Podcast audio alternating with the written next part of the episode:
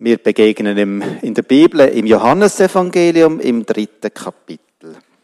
Und ich lese Vers 1 bis 8. Unter den Pharisäern gab es einer, der Nikodemus hieß. Er war einer der führenden Männer des jüdischen Volkes. Eines Nachts ging er zu Jesus und sagte zu ihm, Rabbi, wir wissen, du bist ein Lehrer, den Gott uns geschickt hat. Keiner kann solche Zeichen tun, wie du sie vollbringst, wenn Gott nicht mit ihm ist.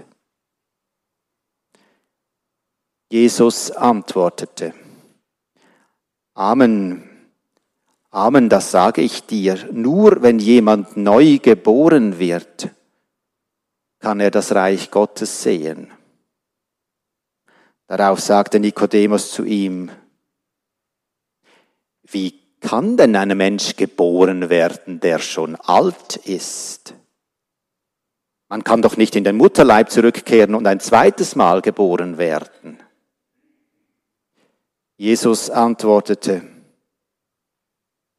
Amen, Amen, das sage ich dir, nur wenn jemand aus Wasser und Geist geboren wird, kann er in das Reich Gottes hineinkommen.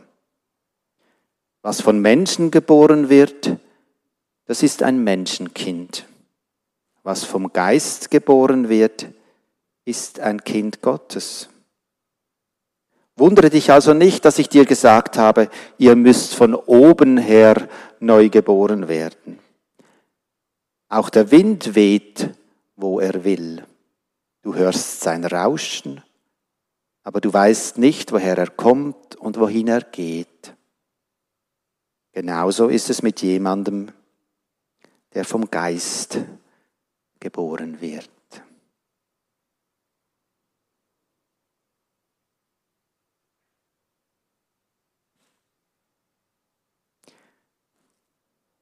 Innen am Fenster über meinem Arbeitstisch flattert ein grosser Falter.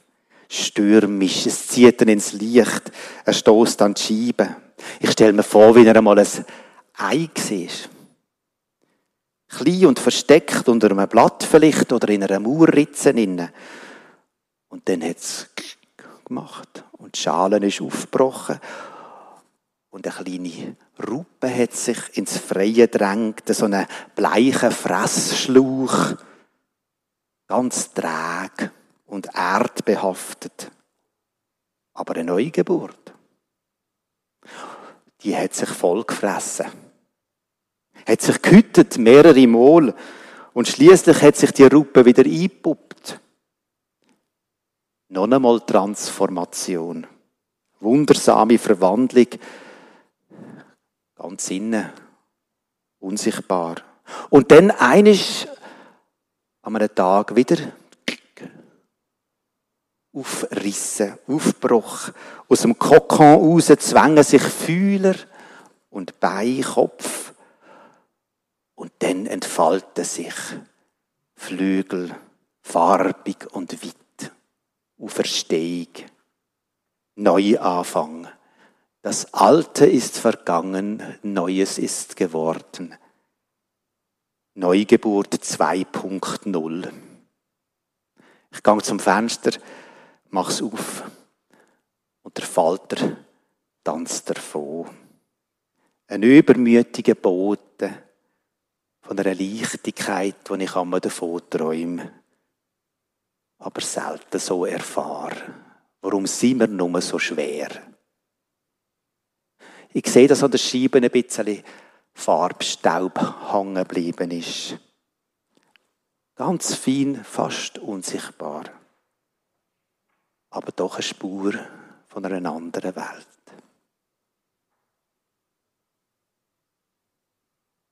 Nikodemus kommt nur im Johannesevangelium vor. Vor allem an dieser Stelle, ausführlich. Aber dann noch zweimal kurz. Ich habe Nikodemus kennengelernt, als ich noch jung war. Ausschließlich mit dieser Geschichte habe ich ihn kennengelernt. Als der große Unbelehrbare, als der große Unbekehrbare habe ich ihn kennengelernt. Bei Veranstaltungen, wo vor allem das wollen. Umkehr und Bekehrung. Auf eine ganz bestimmte Art. Der Nikodemus ist dann sozusagen ein abschreckendes Beispiel gewesen, wie er es nicht checkt hat. Aber wird das ihm gerecht? Es wird mir bewusst, dass ich alles, was ich vom Nikodemus weiß, durch die Augen von dem Johannes sehe, wo mir das erzählt. Seht der Johannes echt den Nikodemus wirklich so, wie er ist? Können wir das überhaupt einander so sehen, wie wir sind? Ich weiß um die Macht der ersten Eindrücke. Und dass die ersten Eindrücke schnell starr werden. Und dass solche Menschen bei mir dann schnell zu Typen werden, die in meinem Weltbild eine bestimmte Rolle verkörpern. Eben der Unbelehrbare oder die Emotionale oder das Landei. Ich danke dir, dass ich nicht so bin wie dieser Zöllner, sagt der Pharisäer in der Geschichte von Jesus im Tempel. Und ich merke, wenn ich in meinem Tempel den Namen sage, und bin ich froh, dass ich nicht so bin wie der Pharisäer. Was wissen wir denn von dem Pharisäer? Was wissen wir nach ein, zwei Begegnungen wirklich voneinander? Was wissen wir, wenn wir nicht die ganze Geschichte gehört haben, seine Welt oder ihre Welt betreten haben und ein paar Schritte in ihren Schuhe gegangen sind? Neu geboren werden? What? Wie geht das? Der Nikodemus versteht das nicht. Und ich verstand, dass er das nicht versteht. Wie soll das denn gehen? sagt er. Man kann doch nicht in den Mutterleib zurück und ein zweites Mal kommen. Viele Gespräche zwischen Menschen bestehen nicht darin, dass sie einander immer besser verstehen, las ich in einem Interview mit einem, der drei Bücher schreibt. Viele Gespräche, Gespräche unter Menschen bestehen darin, dass sie aneinander vorbeireden, sich missverstehen. Das macht das Schreiben von Dialogen so anspruchsvoll. Das Eigentliche geschieht oft zwischen den Zeilen. Der Evangelist Johannes schreibt viele so Dialoge, wo aneinander vorbeigehen und das Eigentliche zwischen den Zielen passiert. Produktive Missverständnis, habe ich einmal gelernt, sagt man dem. Also sie verstehen sich falsch, aber es passiert etwas zwischen ihnen. Weil halt der Jesus gerade beim Johannes eine ganz andere Spruch redet, als wir reden. Weil er ganz der Zeuge von der anderen Welt ist, von dem Reich von Gott, wie er dem sagt. Als Wort, wo Fleisch geworden ist, wie der Johannes schreibt, ist der Jesus ganz der Christus, eben der Sohn von Gott. Er redet mir in einer Spruch an, wo mir nicht bekannt ist. Ja, und ich vielleicht nicht einmal gewusst habe bis jetzt, dass es die überhaupt gibt. So Schmetterlingsstaub eben. Sehnsuchtszunge. Und weckt mir mit der Spruch die Hoffnung auf, die in mir ist, belebt meine Muskeln von einem unbewussten Verlangen, neu geboren werden. Der Jesus lässt mich von dem träumen, der nicht von da ist, sondern von jemand anders. Das, wo meine Erfahrung, meine Tagesschau bricht, mein Lärm, mein Geschrei und die tausend kleinen Fluchten drumherum überschreitet. Stell dir vor, es gibt etwas anderes und du kannst anders werden und die Welt mit dir. Du kannst der Liebe trauen, der Güte, der Gerechtigkeit. Wog doch einmal vom anderen Herz leben. In Wort und Tat. Ich glaube, du kannst anders werden. Der Nikodemus gehört das schon. Sonst, sonst wäre er nämlich nicht da. Sonst würde er den Jesus auch nicht so hochachtungsvoll ansprechen. Rabbi, Lehrer, Meister.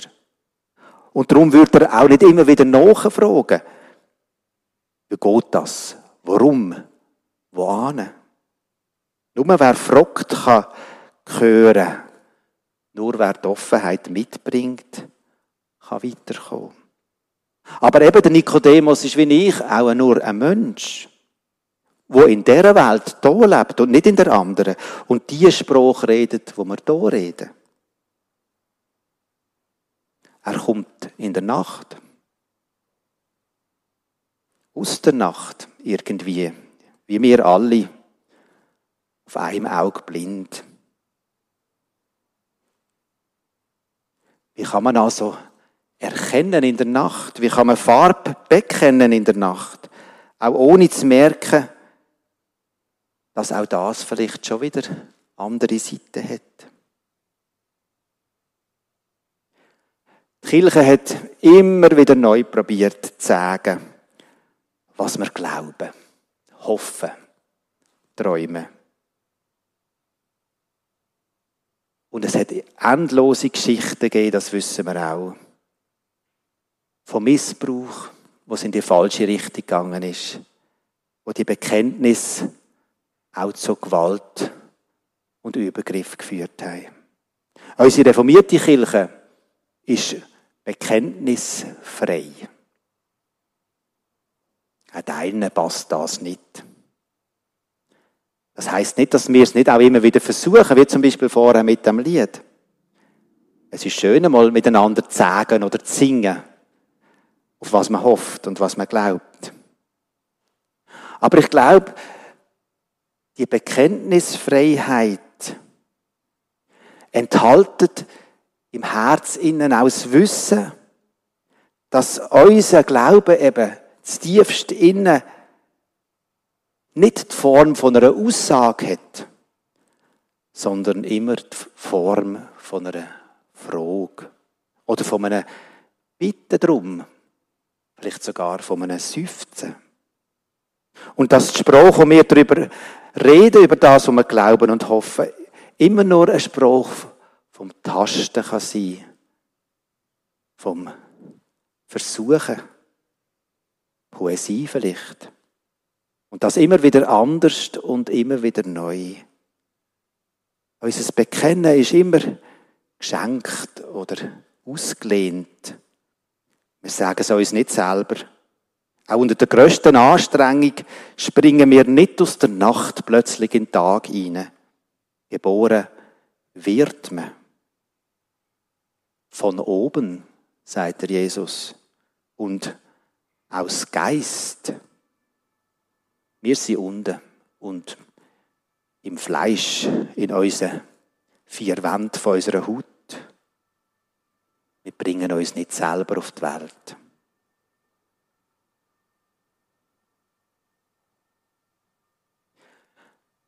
Eine Geschichte aus dem Jahr 1954. Der wohl berühmteste Prediger vom 20. Jahrhundert setzt zum Sprung über den Atlantik an der Billy Graham. Was könnte das kaputt geschossene und traumatisierte Europa nach dem Krieg nicht besser brauchen als die gute Botschaft oder wie er sagt, die Bekehrung der Herzen. Die schottische Landeskirche, die United Church of Scotland, ladet der Billy Graham ein, eine Kampagne in Glasgow zu machen. Sie versprechen sich davon, dass es viel bekehrte Herzen gibt und die Kirchen wieder voll werden. Wir hätten auch noch ein paar Plätze da Neu geboren werden. Ich sehe eine Dokumentation über die Kampagne. In Glasgow wird eine ganze Halle für die Kampagne parat gemacht. Die Kelvin Hall, die grösste Messehalle am Ort. Es geht sechs Wochen lang, was dort stattfindet. Es heißt All Scotland Crusade. Hunderte von Freiwilligen bauen eine große Bühne auf, verteilen Einladungen, vernetzen sich telefonisch mit allen Kirchgemeinden im Land und dann strömen die Leute an. 15.000 haben Platz aufs Maul. Und sie ist jeden Tag voll, bis auf den letzten Platz. Ein gewaltiger Chor stimmt jeder oben auf die gute Botschaft ein. Und ich bin sicher, der Billy Graham hat auch über Nikodemus predigt. Das ist ein Standard bei diesen Predigten. Insgesamt, so wird berichtet, haben 180.000 Menschen an diesen Öben teilgenommen. Und beim Altar Call, das ist dann, wenn die Leute führen gerufen werden, um jetzt wirklich ihr Herz zu kehren, sind 50.000 Menschen vorgekommen, von diesen 180.000. 150.000 Menschen, die also, wie man damals gesagt hat, ihr Leben im Jesus übergeben haben. Oder eben neu geboren worden sind. Ein Teil Leute von denen, die damals dabei waren, berichten in diesem Film, 70 Jahre später, wie das ihr Leben tatsächlich verändert hat.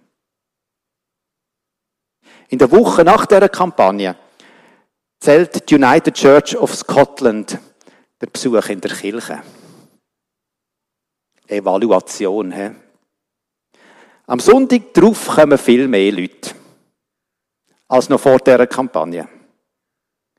Eine Woche später kommen auch noch deutlich mehr Leute als vor der Kampagne. Nur noch mal eine Woche später immer noch ein bisschen mehr als vor der Kampagne. Nach ein bis zwei Monaten ist es in den meisten Gemeinden wieder so wie vorher. Was heißt sein Leben ändern? Heißt es in die Kirche gehen? Ist vielleicht die Erwartung falsch? Heißt es neue Menschen kennenlernen? Oder heißt sein Leben ändern im dem Sinn, wo hier gemeint ist, vielleicht einfach menschlicher werden, herzlicher, offener, liebevoller für die Schwachen anstehen oder sich für Gerechtigkeit einsetzen, für den Frieden und für Schöpfung. Das ist vielleicht nicht das, was man am Sonntag sieht. Wie messt man das eigentlich? Evaluiert man das? Herzensbekehrung.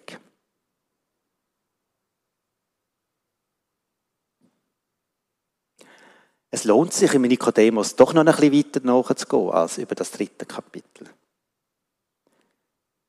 Man kann nämlich die erste Geschichte als eine von einem Versagen lesen oder von einem Scheitern. Und so wird es auch oft gemacht. Der Nikodemus ist der, der sich nicht ändert, weil es nicht will. Geht er nicht wie der reiche Jüngling traurig davon und weiß, was er eigentlich sollte, nur schafft er es nicht.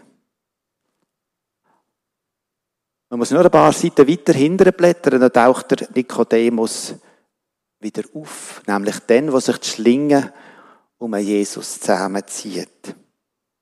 Jesus ist heimlich nach Jerusalem gekommen und hat im Tempel predigt. Und die führenden Männer vom jüdischen Volk, wo eben der Nikodemus auch dazugehört, schicken jetzt ihre Helfershelfer zum den zu packen, der da so Sachen erzählt. Und sie kommen mit leeren Händen zurück am Anfang. Und dann heißt es, noch nie hat jemand so geredet wie er, sagen sie zueinander, wie der Jesus. Und die Pharisäer erwiderten, habt ihr euch etwa auch irreführen lassen von seinem Gerede? Glaubt denn nur ein Mitglied des jüdischen Rats an ihn oder ein Pharisäer? Zeigen wir ihn. Nein, nur diese Leute oder Pöbel, der nichts vom Gesetz versteht. Verflucht seien sie. Und dann kommt plötzlich eine Stimme aus diesen Pharisäerkreisen, nämlich der Nikodemus, und sagt, Seit wann kann man nach unserem Gesetz einen Menschen verurteilen ohne ihn vorher angehört zu haben. Erst muss man doch wissen, was er getan hat. Und ich glaube, man muss einen Moment die Stille spüren nach dem Satz, wo so platzt in die Überheblichkeit hinein von diesen Pharisäern. Und ich würde die Stelle gerne mal an vielen Orten in unserer Welt verteilen, wo auch so umgegangen wird. Und ich frage mich, ob auch der Billy Graham das über Nikodemus auch predigt hat. Oder eben nur beim Kapitel 3 geblieben ist. Die Zeit der Lynchmord ist nämlich in den USA dann noch nicht vorbei in den 50er Jahren. Und der McCarthy hat mit seiner Kommunistenhatz angefangen. Ja, ich verstand mich auch, ich frage mich auch, ob der Johannes selber, der Evangelist, der das berichtet, verstanden hat, was er da sagt. Weil man heute denkt, dass der Johannes zu einer späteren christlichen Gemeinde gehört hat, wo sich ganz von der jüdischen Gemeinde losgesagt hat und die Meinung vertreten hat, man könne nicht Christin oder Christ sein und gleichzeitig in die Synagoge gehen. Aber der Nikodemus macht scheinbar diese scharfe Trennung nicht. Auch nicht die Trennung von frommer Innerlichkeit und weltlicher Öffentlichkeit. Er ist und bleibt weiterhin ein Mitglied von dem jüdischen Rot und tut dort das, was er kann.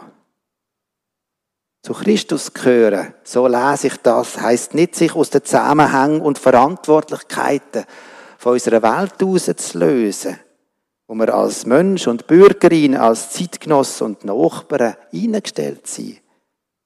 Die Verabschiedung aus dieser Welt ist eh eine Illusion. Vielmehr heisst es so wie der Nikodemus dort, wo wir eben sind, fürs Recht einzustehen, für die Menschlichkeit. Der jüdische Rot ist ein höchstes Gremium. Es hat viel Macht. Es macht Politik. Und der Nikodemus sitzt nicht aufs Maul. Aber er ist auch nicht so dumm, sich jetzt einfach zu dem Jesus zu bekennen und dann vielleicht rauszufliegen und zu sagen, ich habe es ja versucht und sich selber auf die Schulter zu klopfen. Nein, er beruft sich auf ein Menschenrecht, auf das Recht, wo jedem Mensch zusteht, nämlich gehört zu werden und nicht verurteilt zu werden, bevor man sie oder ihre Standpunkte kennt. Und ich glaube, solche Menschen brauchen wir. Wie der Nikodemus. Sie viel Courage, konkret. Für einen Zwingli ist ein guter Christ eine Bürgerin oder ein Bürger, wo der gute Geist, der da innen vorkommt, ins Gemeindewesen hineinträgt. Also in unser Miteinander, hier auf dieser Welt. Und für einen Luther heißt Berufung, dort evangelische Verantwortung übernehmen, wo man ist. In diesem Beruf, ob man jetzt Laborantin ist, Gemüsebauer oder Regierungsrat. Veränderte Menschen sind Menschen, die etwas verändern wollen. Und solche, die etwas verändern wollen, werden sich auch verändern. Ich erzähle euch noch kurz den letzten Fußabdruck vom Nikodemus in der Bibel. Jetzt ist Jesus schon tot. Und seine grausame Ermordung hat Schockwellen durch die ganze Jesusgemeinschaft gejagt. Die meisten sind abtaucht, äußerlich und innerlich abtaucht.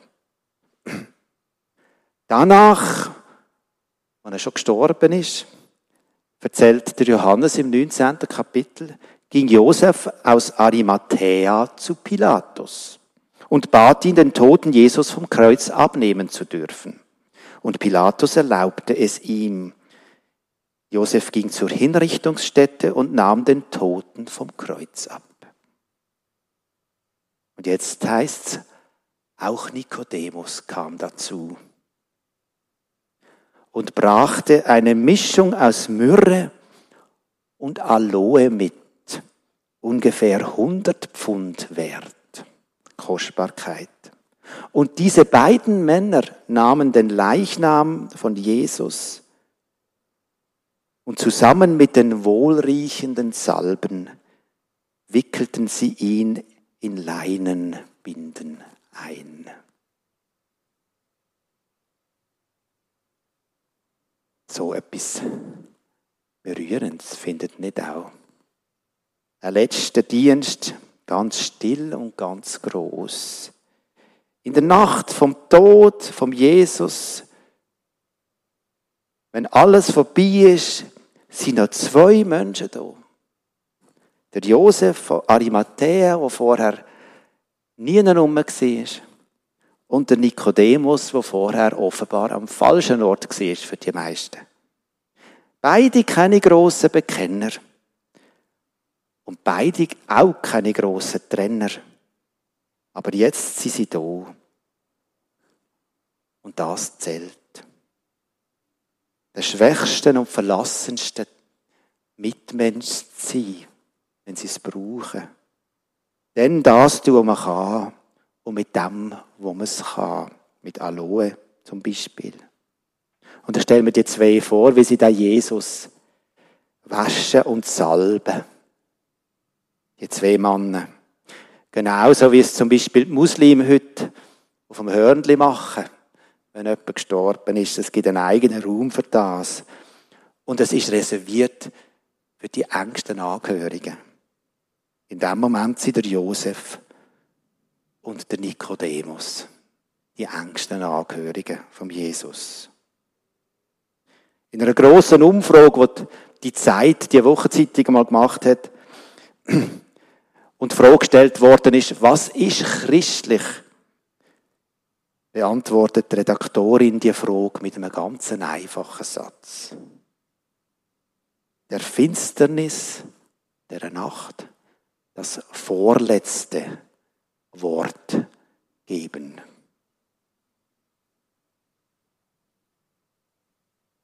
Das ist das, was der Nikodemus macht. Und wer würde noch sagen, dass er sich nicht verändert hat, nicht begriffen hat, das Evangelium bei ihm nicht bewirkt hat. Aber auch umgekehrt, wer würde noch sagen, dass es gar nicht möglich ist, dass Menschen sich ändern. Nikodemus heißt Sieger aus dem Volk. Still schaut einer oben raus. Amen.